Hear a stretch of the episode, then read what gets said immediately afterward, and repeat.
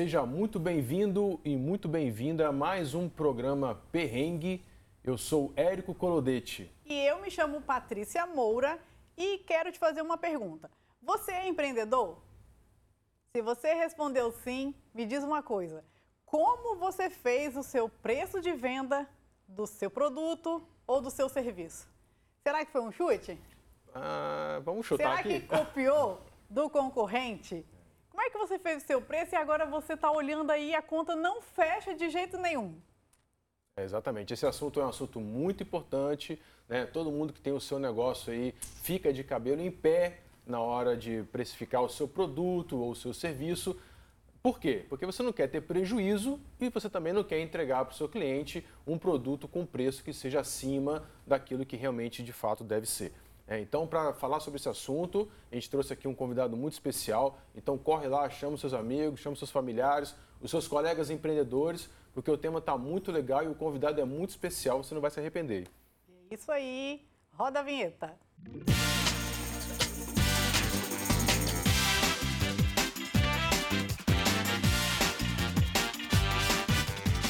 Então, seja muito bem-vindo, Natan, ao nosso programa. A gente agradece você ter aceitado vir falar de um tema importante, né, Érico?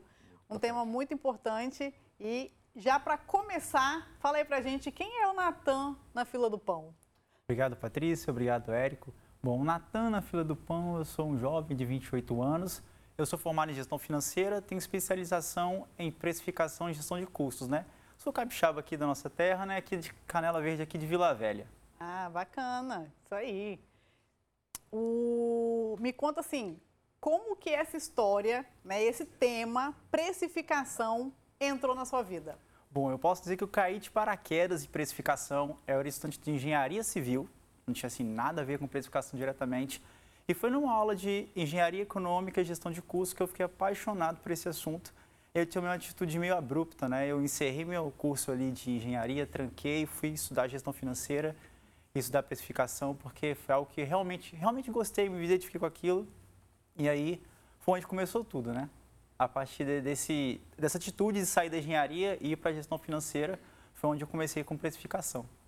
Ah, bacana. Muito legal, muito legal. É, e qual é a maior dificuldade que o empreendedor hoje tem para precificar o seu produto ou o seu serviço? Inclusive, eu vou pedir para o diretor botar uma arte para a gente aqui na, na tela para poder nos ajudar, para te ajudar também a, a explicar essa, essa dúvida para a gente.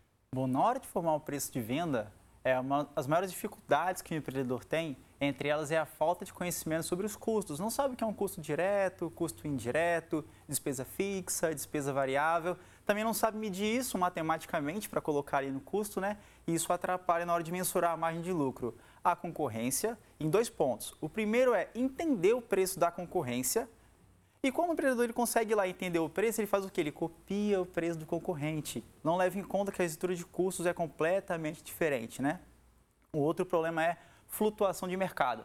A gente tem, quando o mercado varia um pouco ali politicamente, economicamente, não consegue entender o quanto a clientela é elástica à dificuldade de preço. Por exemplo, nesse mês minha matéria-prima aumentou 10%, e agora? Como eu vou repassar isso para o meu cliente? Entender essa dinâmica também é um pouco complicado para quem está aí empreendendo, começando aí o seu negócio. É, nessas dificuldades também, a gente tem a percepção de valor do cliente, é entender o quanto meu cliente está disposto a pagar ali pelo que eu estou vendendo. Será que eu estou colocando muito caro, espantando a clientela? Ou estou colocando muito barato e aí eu estou deixando o dinheiro na mesa, né? Estou cobrando um valor muito aquém daquilo que eu posso cobrar do meu cliente são algumas dúvidas aí que geralmente os empreendedores têm quando vão formar o preço de venda. Aí, na sua concepção, o que é mais complicado precificar? É o serviço ou produto? Bom, eu posso dizer que depende, porque se você fabrica o produto desde a matéria-prima, desde a transformação, sua estrutura de custo vai ser uma. Se de repente você já compra ali e revende, vai ser mais fácil precificar. Mas o mais difícil de medir mesmo, na minha opinião, minha experiência profissional, é o serviço. O serviço ele tem uma métrica variável que depende do tempo. Quanto mais tempo demora para executar um serviço, para prestar um serviço, isso pode afetar minha margem de lucro ali. E medir isso para quem está começando é muito complicado. Então, para mim, o serviço é mais dificultoso para poder, poder medir. Eu também sempre achei o serviço mais complicado. Tem mais variáveis, né? É. Tem essa, essa dificuldade As realmente. pessoas acham, ah, é só minha mão de obra, né? É, Mas, só a mão de é, obra, aí esquece do tempo decorrente esquece e do outras variáveis. aproveitando que a gente já sabe que o serviço, eu acho que você de casa aí concorda com a gente que precificar serviço é um pouco mais complexo. Mas fala pra gente, quais os principais erros que nós, empreendedores, podemos falar assim, Sim, claro. cometemos quando vamos fazer os preços? Bom, é aquela famosa frase, eu comprei por 10, estou vendendo a 20, estou ganhando 100%. Será? Oh, meu Deus. Não, você não está ganhando 100%. O maior erro que eu encontro ali quando eu estou conversando com alguns empreendedores é justamente não conseguir mensurar os impostos, os custos fixos. Como é que eu vou encaixar isso aqui dentro do meu preço de venda? É não entender que você precisa ter uma quantidade, um volume de venda suficiente para trazer um ponto de equilíbrio, Ponto de onde equilíbrio. vai cobrir os custos. E a partir do ponto de equilíbrio é onde vai ter aí o lucro efetivamente, né? Porque, assim, às vezes preocupa muito em vender, mas a preocupação tem que ser em ter lucro, porque sem lucro uma empresa não sobrevive. Isso aí, perfeito, perfeito. E existe um curso ou alguma consultoria que ensine a fazer isso? Sim, com certeza. É, eu trabalho com essa consultoria de precificação, mas também quem está aí formado, trabalha em uma área, quer especializar em precificação, é buscar alguma coisa na área de contabilidade de custos, na área de gestão financeira e precificação, que vai dar um auxílio, né? Mas é o que eu sempre digo, varia de negócio para negócio. Eu tenho do- dois lugares, duas fábricas que vendem biscoito. É o mesmo produto, mas aí vai ser completamente diferente a estrutura de custo de cada um. Então, assim, buscar uma consultoria especializada é, vai ser mais ideal, porque vai ser de encontro ao seu tipo de negócio, aquilo que você realmente está se propondo a vender a fazer. Bacana, bacana. Tá, então eu sou empreendedor, já estabeleci o meu preço, ok? E quando é que eu faço a revisão desse preço? Existe um tempo limite para fazer revisão desse preço? Ou algum fato econômico que me force a fazer revisão desse preço? Ótima pergunta. Não tem uma regra. Ah, daqui mês em mês, de dois, três meses, quatro, cinco meses. Mas o ideal é que no mínimo seja feito a cada seis meses.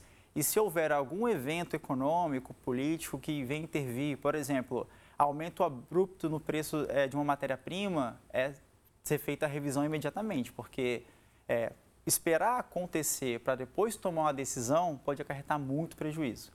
Então, sim, mas idealmente, de- no mínimo de seis em seis meses, está revisando. Mas vai depender do tipo de negócio.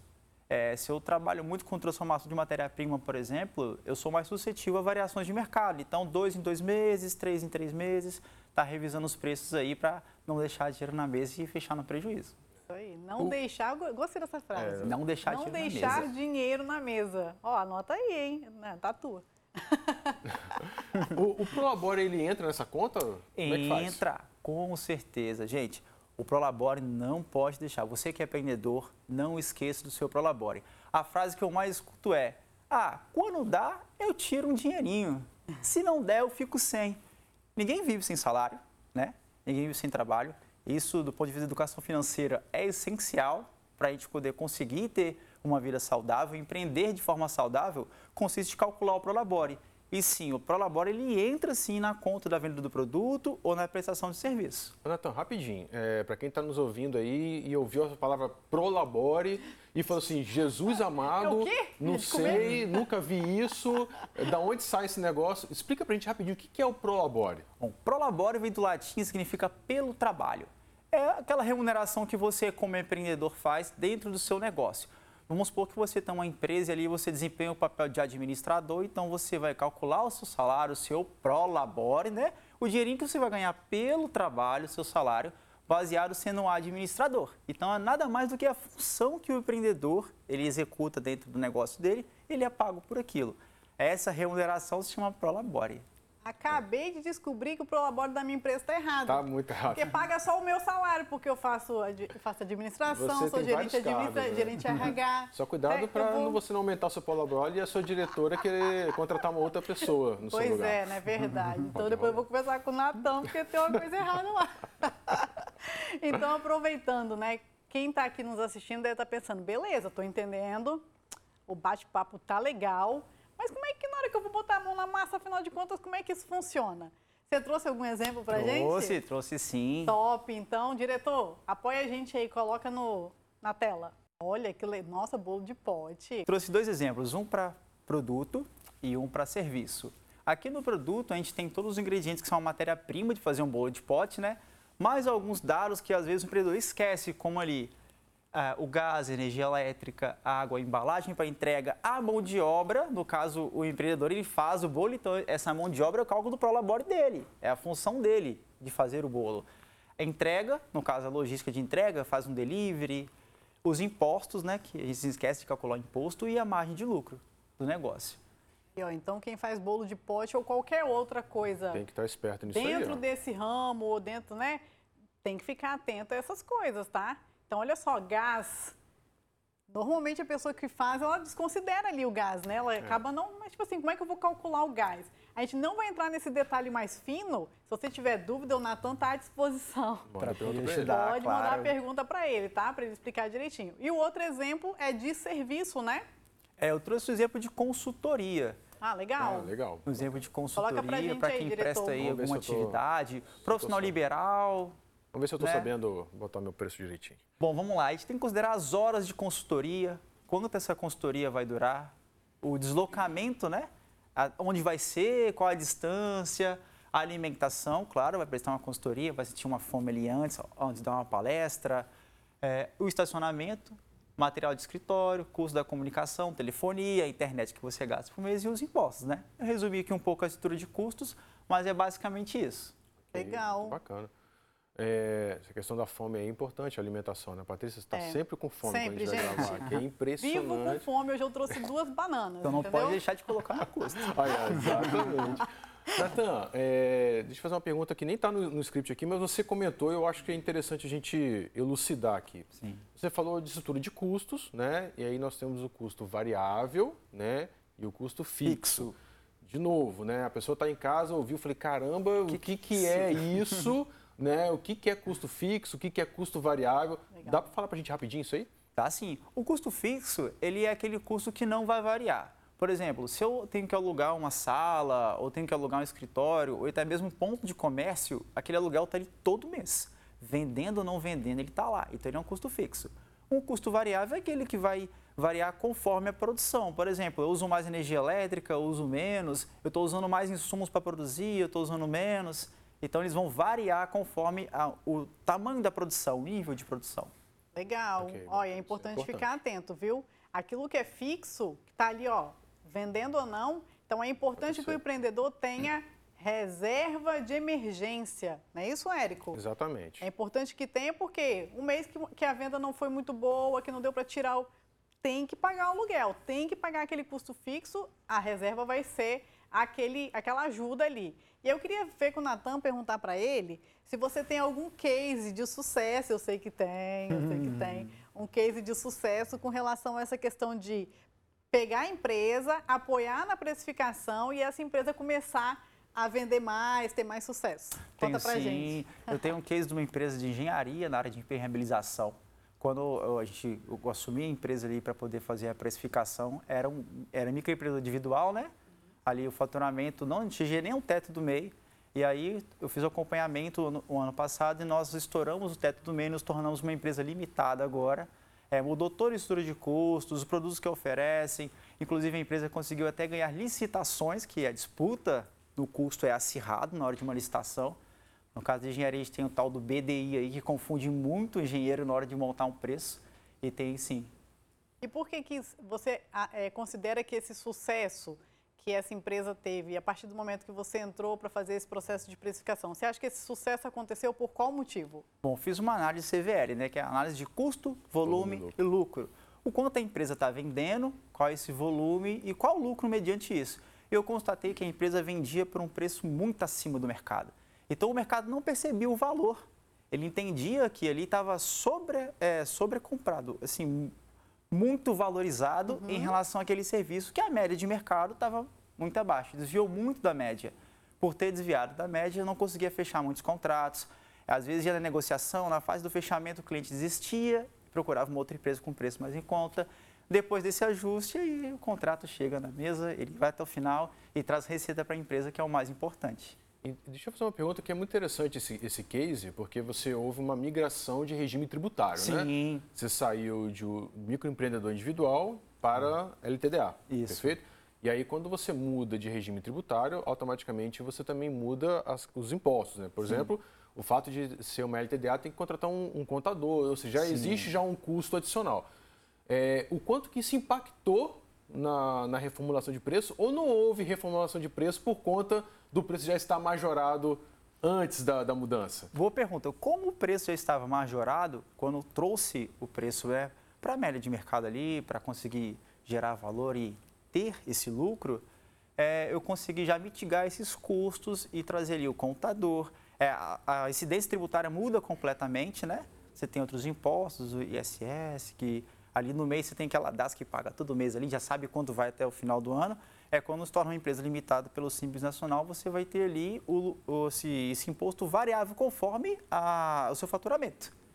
Então, é, muitos empreendedores incorrem no risco de, quando é MEI, ignorar justamente essa transformação. Porque geralmente a pessoa começa uma empresa ali, começa a andar, ele não acha que vai estourar o teto assim, de repente acontece, estoura o teto, não está preparado para a nova estrutura de custos, e aí que vem a empresa começa a decair no faturamento e acaba que a gente não quer, né? Que aconteça que é a mortalidade da empresa. Inclusive, é importante para você que está nos assistindo, que é empreendedor e que tem essa possibilidade de mudança né, de regime eh, tributário, é fazer né, o estudo da tributação né, para você poder manter a sua lucratividade. né? Então, é, entende- sentar com o seu contador, né, entender como que vai funcionar ah, o novo regime tributário, se você vai ser classificado como competência, como caixa, tudo isso o seu contador é que vai te auxiliar. Então, é, sente com o contador e pergunte tudo, né? para você poder entender o- a nova classificação tributária do seu negócio, para você poder ter consciência daquilo que está fazendo, né? Não é, ficar aí tampando os olhos, né? Achando que está fazendo alguma coisa que é interessante, que está valendo dinheiro e que no final das contas não está tá pagando para trabalhar. Isso é importante, né? Exato. Isso a gente aí. precisa prever todos os custos envolvidos, né?